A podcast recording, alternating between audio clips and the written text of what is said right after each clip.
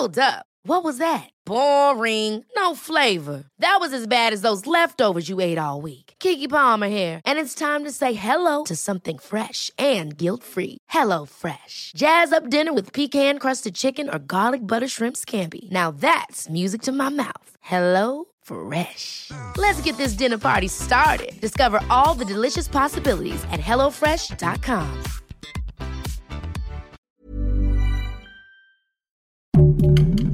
Heraldo Podcast, un lugar para tus oídos. Esto es Primera Plana de El Heraldo de México.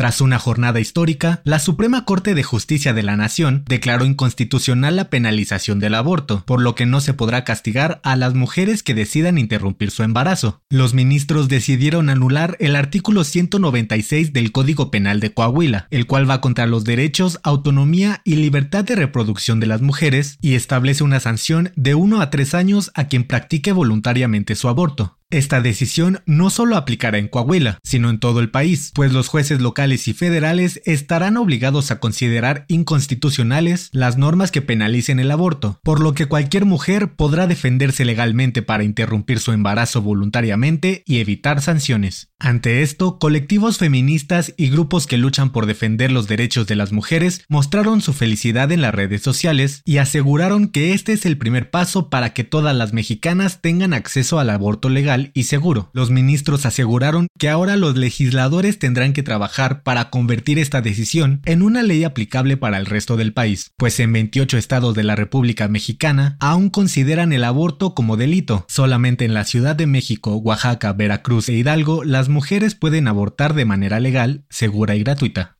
De acuerdo con el ministro presidente Arturo Saldívar, esto es un hecho histórico para todas las mujeres mexicanas, pues representa un paso más en la lucha por la igualdad, la dignidad y los derechos, sobre todo para las más vulnerables. Con información de Diana Martínez. Hey, ¿te gusta Primera Plana? Pues no olvides seguir nuestro podcast en Spotify para estar al día con las noticias más importantes. Las fuertes lluvias han provocado daños en muchas zonas del país, y el municipio de Tula en Hidalgo ha sido uno de los más afectados, pues hasta el momento las autoridades reportan un saldo de al menos 17 fallecidos, luego de que el Hospital General de Zona número 5 del IMSS se inundara y se quedara sin electricidad. De acuerdo con el titular del IMSS, Zoe Robledo, en el hospital inundado trabajaban 104 personas pertenecientes al equipo médico y que atendían a 56 pacientes hospitalizados por distintas causas, la mitad por COVID-19. Las autoridades estatales dieron a conocer que las fuertes lluvias provocaron el desbordamiento del río Tula, que inundó el hospital, lo que causó una falla eléctrica en los sistemas de oxígeno que dejaron de funcionar.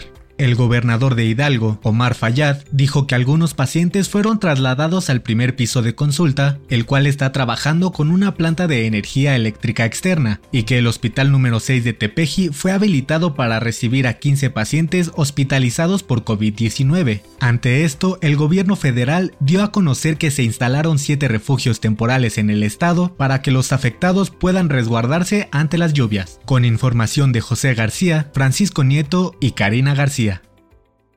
Este martes, la empresa noruega DNB presentó el dictamen final sobre el desplome de la línea 12 del metro el pasado 3 de mayo, donde fallecieron 26 personas y 80 más resultaron heridas. Después de un análisis detallado, los expertos concluyeron que el colapso de la línea 12 ocurrió debido al pandeo de las vigas, pues la falta de pernos funcionales y otros detalles estructurales ocasionaron grietas que limitaron la capacidad de carga en el tramo elevado. Los pernos son piezas metálicas largas que se utilizan para unir vigas a la base de una estructura para garantizar que no se mueva de su lugar. También señalaron que a lo largo de toda la línea 12 la calidad de las soldaduras eran muy malas o no estaban bien colocadas y no cumplían con los requerimientos más básicos de los códigos de soldadura internacionales. De acuerdo con el dictamen, ya se habían reportado deformaciones a lo largo de todas las vías de la línea 12 desde 2017 y grietas, daños y marcas de humedad desde 2015, lo cual también afectó a la estructura. Con información de Carlos Navarro.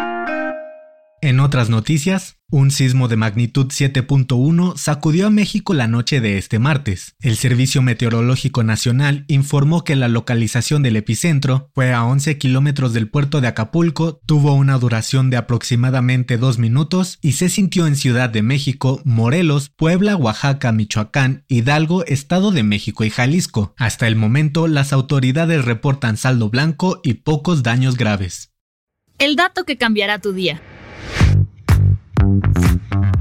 Según investigadores de la Universidad de Adelaide, la hora del día influye en la capacidad de aprendizaje del cerebro, y es que las personas aprenden de forma más eficaz por la noche, pues al momento de ir a dormir, el cerebro transfiere lo aprendido a la memoria a largo plazo. Por otro lado, los expertos aseguran que la peor hora para estudiar es entre las 7 y 10 de la mañana, ya que las capacidades cognitivas tardan en activarse por completo tras despertar. Esto fue Primera Plana, un podcast de El Heraldo de México. Encuentra nuestra primera plana en el periódico impreso, página web y ahora en podcast. Síguenos en Twitter, arroba Heraldo de México, Instagram, arroba El Heraldo de México y encuéntranos en Facebook y YouTube como El Heraldo de México. Hasta mañana.